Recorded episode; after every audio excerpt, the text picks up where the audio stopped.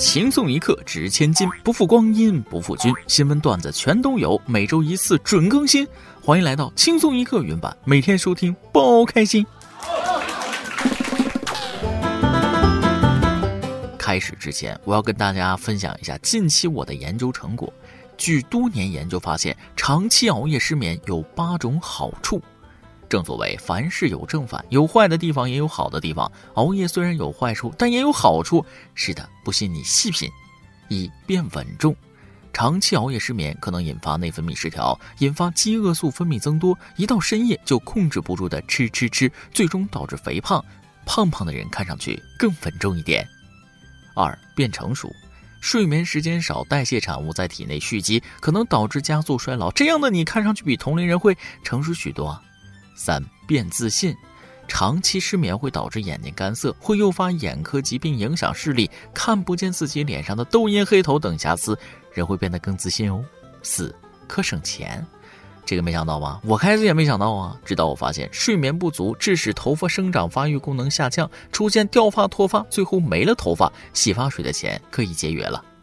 五活得简单，长期熬夜导致神疲乏力、记忆力减退，很多事情转头就忘，更别提谁欠你钱、谁给你穿小鞋，忘记烦心事儿，活得更简单。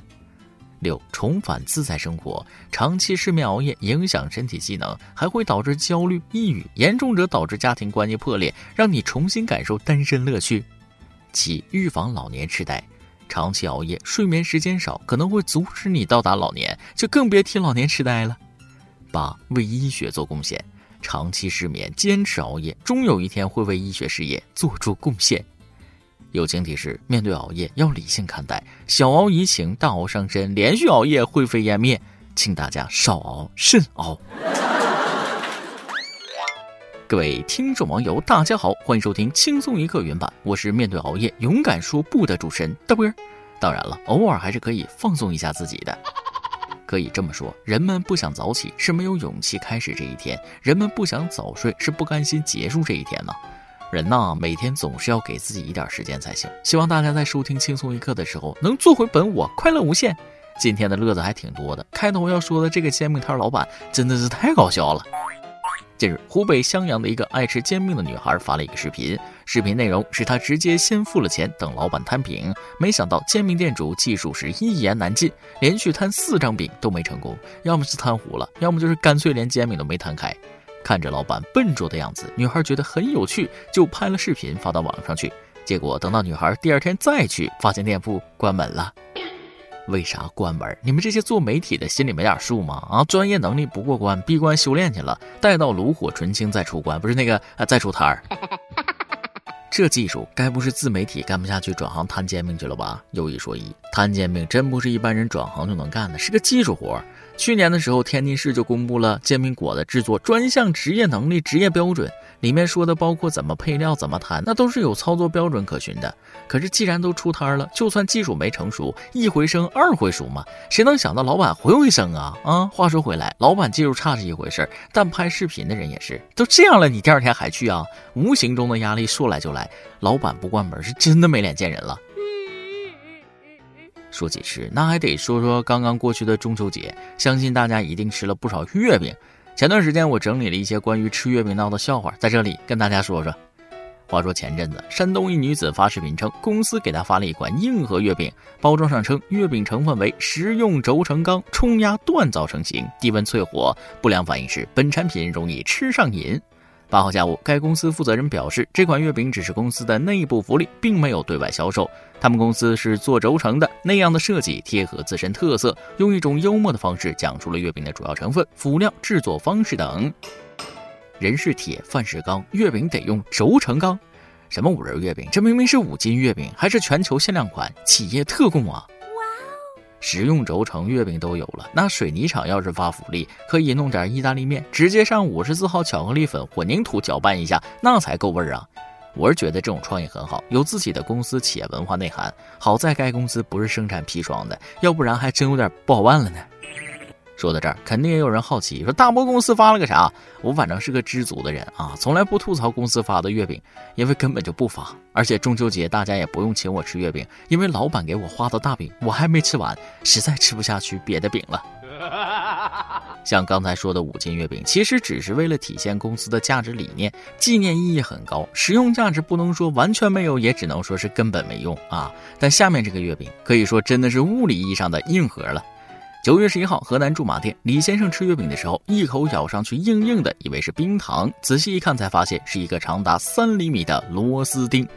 事后，李先生称，现在牙齿吃什么东西都泛酸。从昨天事发到今天，一直在和月饼上的厂家联系，但一直没有人接电话。公众号上的反馈也没有人进行回应。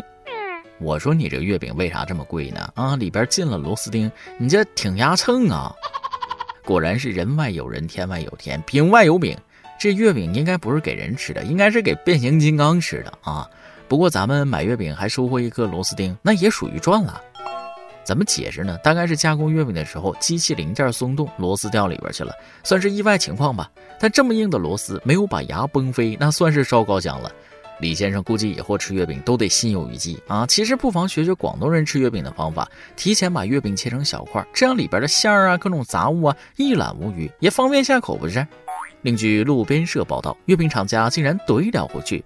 你们这些媒体光知道胡说，我们月饼不过是升级了产品，要求质量够硬罢了，顺便给顾客补补铁。我说老铁，现在不是质量过不过硬的问题，是顾客的命硬不硬的问题啊！五斤月饼还是少吃吧，太影响健康了，主要是影响牙口啊。说正经的，虽然中秋节过了，但大家有没有想过，吃一块月饼所含的能量有多少？有的人喜欢把月饼当成零食吃，吃完后还照常吃饭，这样吃健康吗？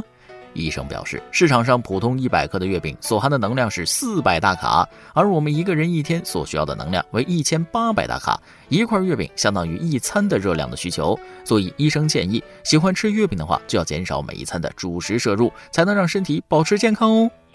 道理是这个道理，但人生在世，吃喝二字，月饼又不是吃很久，一年也就这么几天。我寻思还是开心就好吧。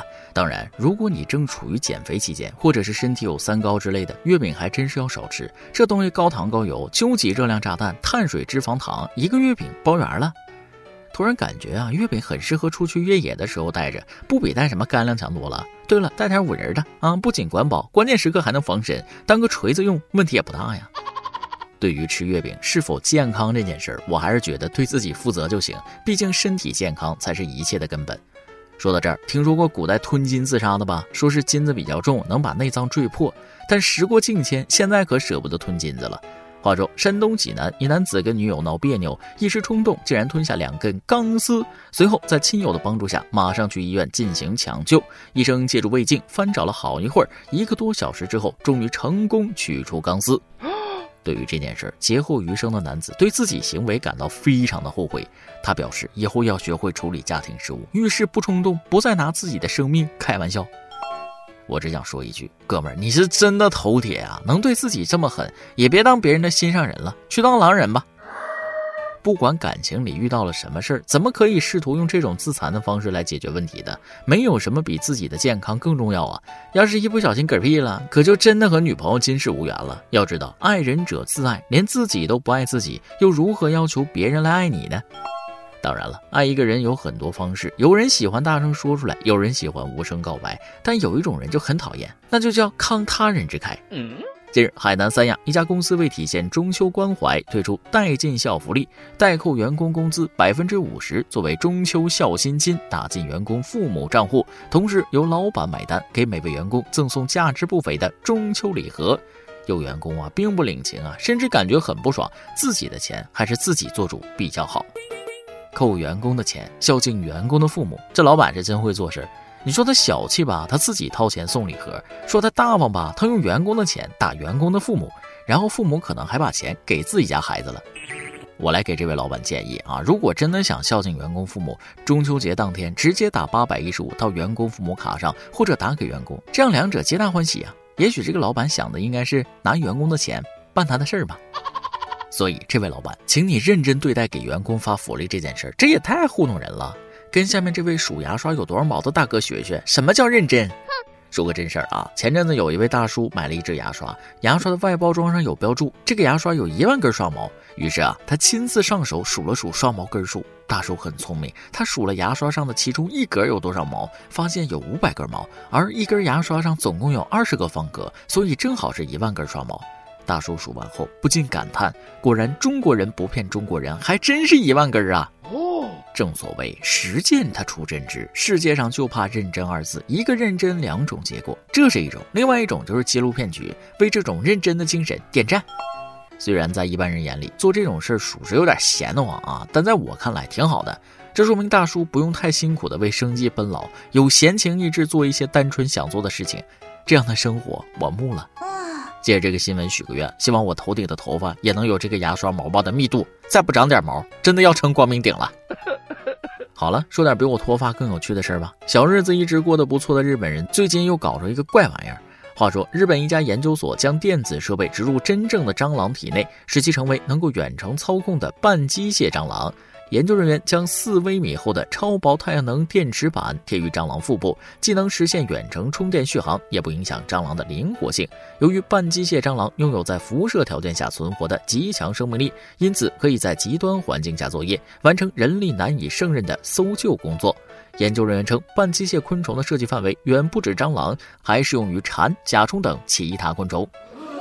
有没有搞错？你让他搜救我，真的不会让我原地去世吗？啊，见到他最后一口气儿，准就没了。不瞒大家说啊，看到他，我的拖鞋已经是饥渴难耐了。会不会有人反射性上去就是一脚？还得是你们这些小日子啊，为什么总搞这些稀奇古怪的东西？好好的一个搜救工作，一定得是蟑螂的样子吗？要不换老鼠试试？罢了啊！每天看到小日子整活，只会让我对这个世界更加好奇。不过现在我有一个更加艰巨的任务，那就是上完十六天班，就又是国庆小长假了。国庆等我，我在路上了。好了，下面就是咱们的一首歌的时间。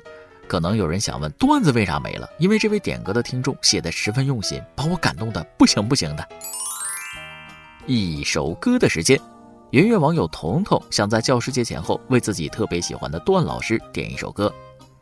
从没想过当初再三犹豫见你的那个决定，至今每每想起都让我内心暗自庆幸，是多么正确的一件事情。真希望能更早的遇到你啊！不过那样是太贪心了。现在能遇到你，我就已经甚是幸运了。这得需要积累多少的运气啊！让我倍感珍惜。了解你每天的生活后，让我对教师们有了全新的认知。你们不单要给学生们授课备课，针对每个学生因材施教，更要紧跟社会时代，不断的参加研讨与进修。上进要强的你，常常要加班到深夜。我时常担心你那纤瘦的身体，长期怎能承受住如此大的强度？幸好你身体素质还不错。对于工作，你常说要完善的地方总是有的，自己要尽力而为，但求无愧于心。周末甚至是暑假，你时常要为工作忙碌着，颠覆了我长久以来对教师有寒暑假的向往。你说假期每天的这些工作量，自己已经很知足了，还有许多老师比自己更辛苦。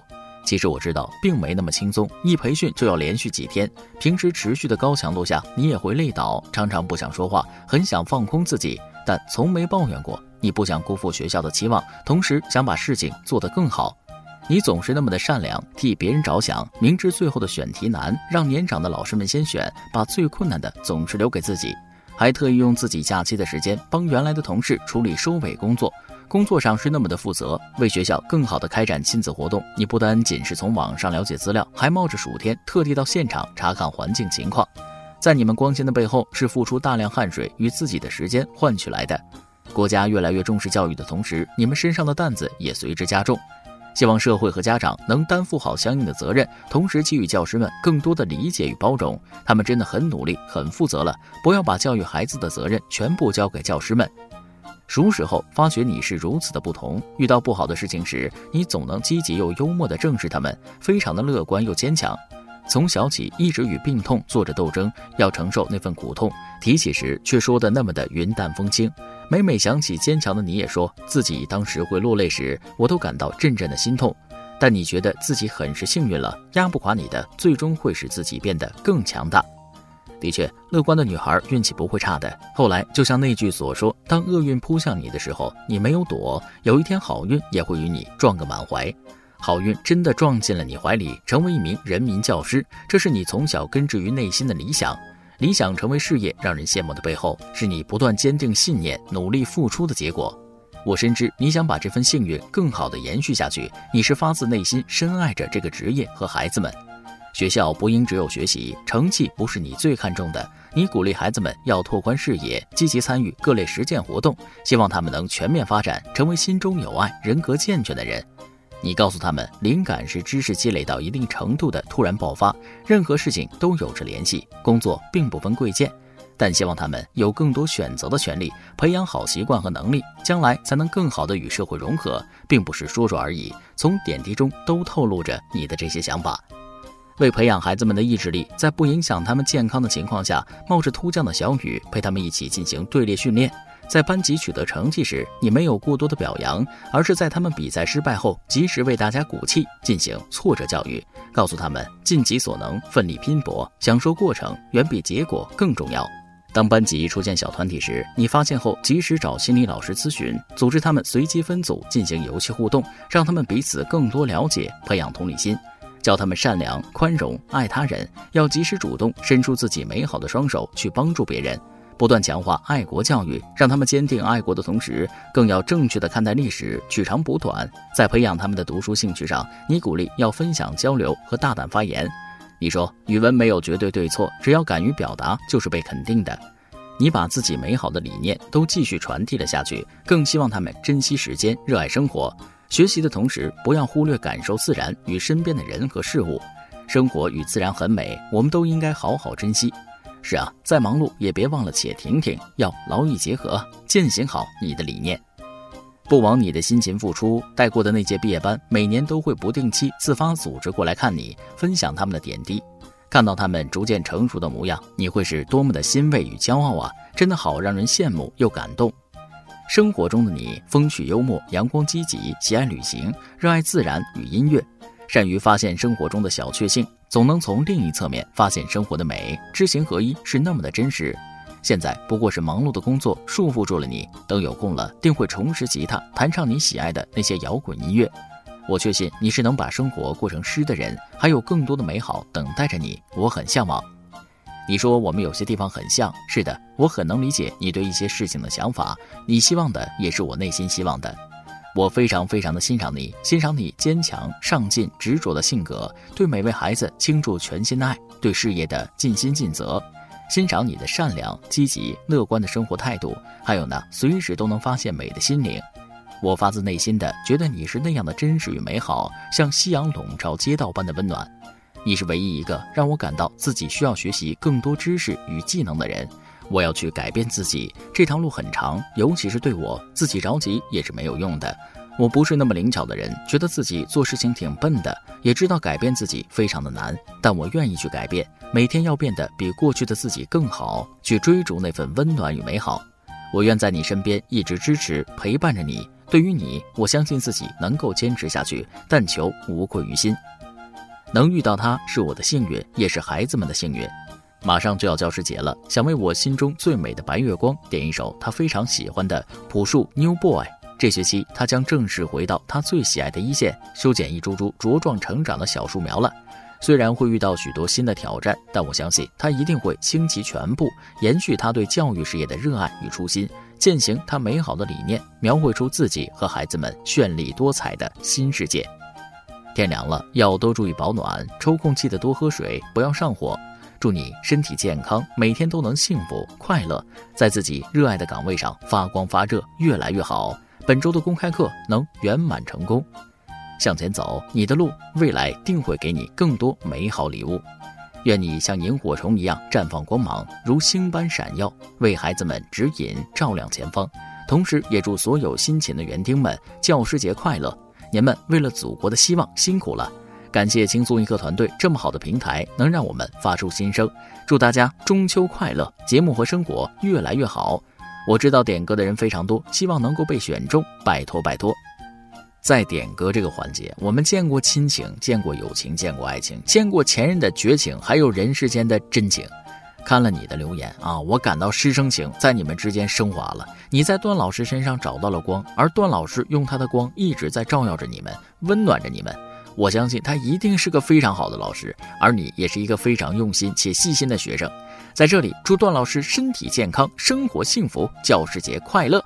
虽然后知后觉了一些，但还是要代表轻松一刻，给所有老师们送上最真挚的祝福。以上就是今天的网易轻松一刻，由电台主播讲当地原汁原味的方言播轻松一刻，并在网易和地方电台同步播出吗？请联系每日轻松一刻工作室，将您的简介和录小样发送至 i love 曲艺 at 幺六三点 com。老规矩，祝大家都能头发浓密，睡眠良好，情绪稳定，财富自由。我是墩儿，咱们下期再会，拜拜。是的，我看